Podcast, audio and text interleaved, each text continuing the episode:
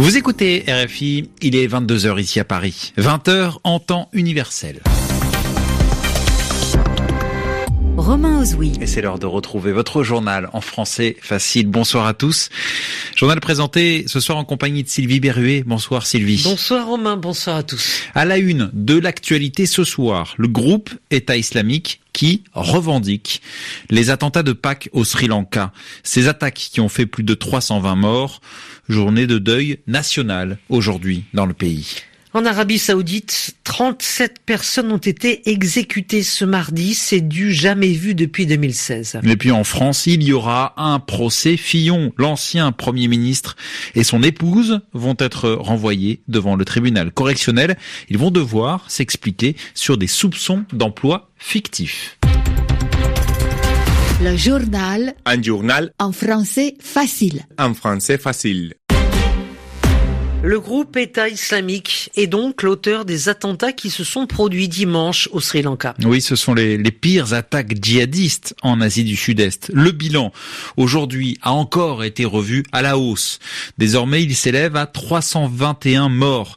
Et effectivement, Sylvie, l'événement du jour, c'est la revendication du groupe État islamique. Alors, revendication d'abord par l'intermédiaire de l'agence de propagande de l'organisation. C'était à la mi-journée. Et puis, un peu plus tard, le groupe djihadiste qui a publié un communiqué où les noms de guerre de sept personnes qui sont impliquées dans les attaques sont écrits. Et enfin ce soir, une vidéo où l'on voit ces sept terroristes prêter allégeance au groupe État islamique, c'est-à-dire affirmer leur appartenance à cette organisation. Et pendant ce temps, Romain, sur place, l'émotion est toujours aussi vive. Oui, ce mardi était une journée de deuil national au Sri Lanka et à cette occasion, il y a eu des messes dans de nombreuses églises partout dans le pays. Et puis à 8h30, heure locale, ce matin, trois minutes de silence ont été respectées car c'est à 8h30 dimanche matin qu'a eu lieu la première explosion. Alors parallèlement à cela, les obsèques des victimes de ces attaques se poursuivent. Illustration au cimetière de Madame Pitia, c'est à Colombo, la capitale, où s'est rendu l'envoyé spécial de RFI, Antoine Guinard. Des tombes fraîchement creusées par les employés du cimetière sous la chaleur pesante de ce milieu d'après-midi attendent les cercueils amenés vers 15 heures par un cortège en provenance d'une église voisine. Dans le cimetière de Madame Pitia, à Colombo, des photos de familles, d'enfants sont dispersées sur les tombes, marquées d'une croix de bois provisoire. Pendant la lecture par un des trois prêtres catholiques présents, plusieurs femmes fondent en larmes, incapables de contenir leur douleur. Parmi elles, Lakshmi est venue avec son fils, Asha, et plusieurs de ses proches, dire adieu à plusieurs membres de sa famille tués dans l'attentat à la bombe contre l'église Saint-Antoine pendant la messe pascale dimanche. Ils sont allés à la messe en famille, les trois fils avec leurs parents, pendant les attentats à la bombe. Je ne sais pas quoi dire. Nous sommes malheureux. C'est dégoûtant. C'est notre famille, des enfants, des parents. C'est douloureux. Pour la communauté chrétienne, c'est l'incompréhension qui règne après ces attentats meurtriers revendiqués depuis ce mardi par l'État islamique.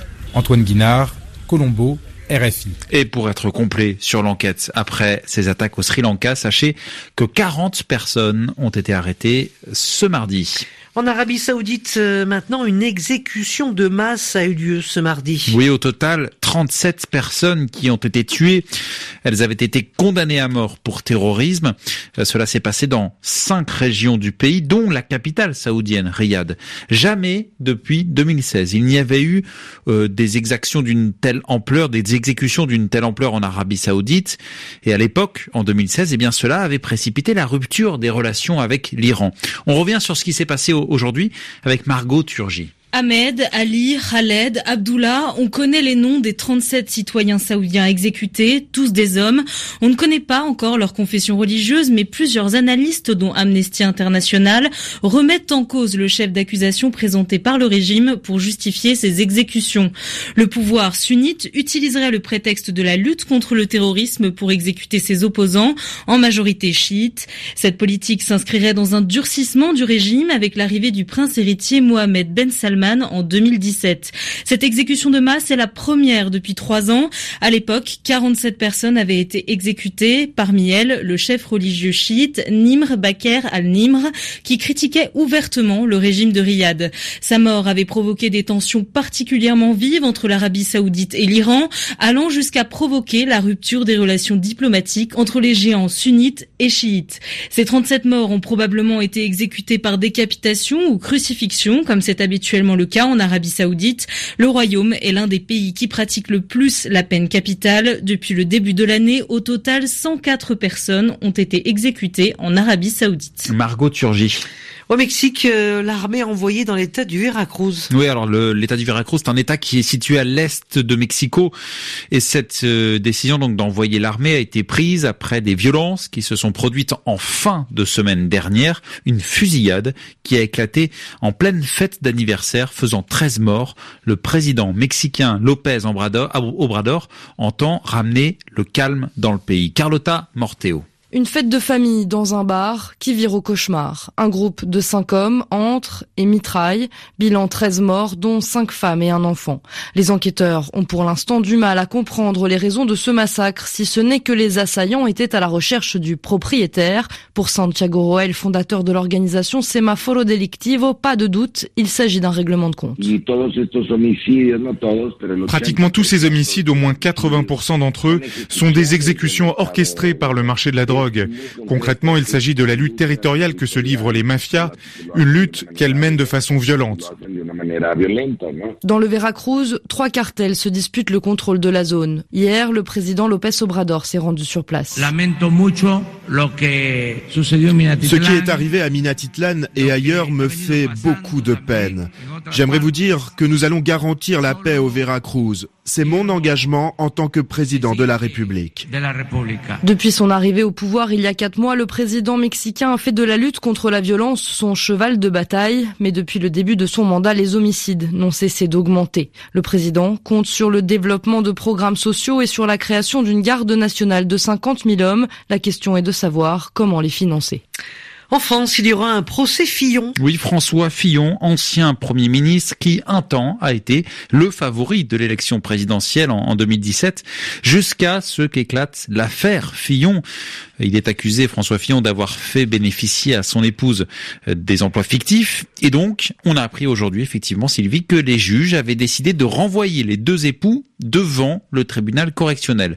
Les explications de Franck Alexandre. Les juges d'instruction ont signé leur ordonnance de renvoi vendredi dernier. Plus rien ne s'oppose désormais à un procès. Procès qui pourrait avoir lieu en fin d'année. Un renvoi conforme aux réquisitions du parquet. Les enquêteurs ont évalué à un million d'euros environ les sommes perçues par Pénélope Fillon du début des années 80 à 2013 pour des emplois supposément occupés à l'Assemblée nationale mais aussi à la Revue des Deux Mondes en qualité de conseillère littéraire. Durant l'instruction, les époux ont transmis à la justice des pièces censées prouver la réalité du travail fourni. Mais les juges cités par le quotidien Le Monde notent que, destinés à faire masse pour convaincre de la réalité du travail de collaborateurs parlementaires de Pénélope Fillon, ces documents ne démontrait rien. La défense des époux a en outre été fragilisée par le choix du propriétaire de la revue des Deux Mondes, l'homme d'affaires Marc Ladré de la Charrière, de plaider coupable. Sur le banc des prévenus, ils ne seront donc que trois. François Fillon,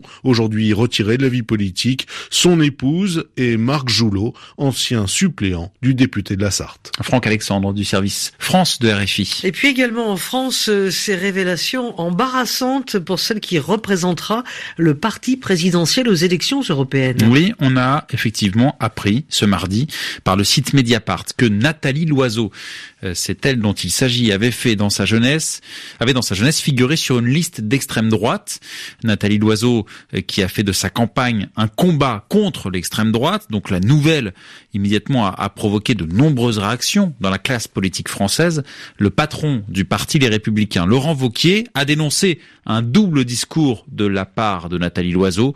Cette dernière qui s'était expliquée, elle reconnaît une erreur de jeunesse. Et puis à noter que dans ce concert, eh bien, le leader de la France insoumise, Jean-Luc Mélenchon, est, a volé au, secours de Nathalie Loiseau. 22 heures, bientôt 10 minutes ici à Paris. Dans quelques instants, ce sera la fin de ce journal en français facile. On rappelle, Sylvie, que vous pouvez retrouver tous ces scripts, tous ces textes sur le site RFI Savoir. Restez à l'écoute. Merci à Claude Battista qui a réalisé cette édition. Il est 22h10 ici à Paris.